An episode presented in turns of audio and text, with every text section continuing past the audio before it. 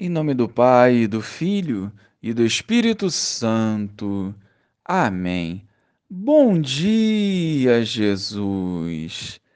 Diante da tua presença, queremos fazer parte deste momento de oração. Um passo concreto em nossa caminhada rumo ao céu. Santifica-nos pela força da tua palavra. Amém. Naqueles dias, Jesus foi à montanha para rezar e passou a noite toda em oração a Deus.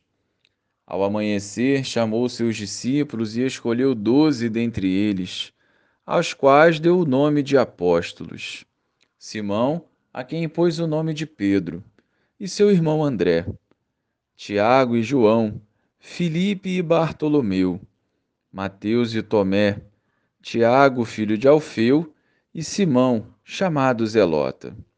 Judas, filho de Tiago, e Judas Iscariotes, aquele que se tornou o traidor.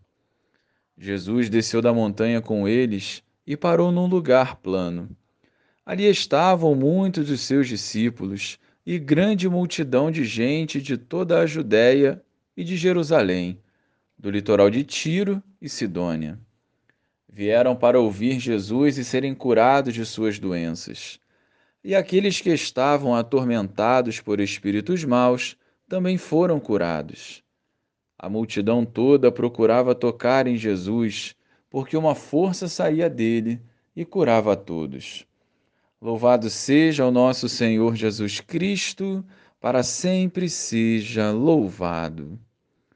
No Evangelho vemos Jesus escolhendo os seus doze apóstolos, que seriam seus primeiros colaboradores na edificação do reino de Deus.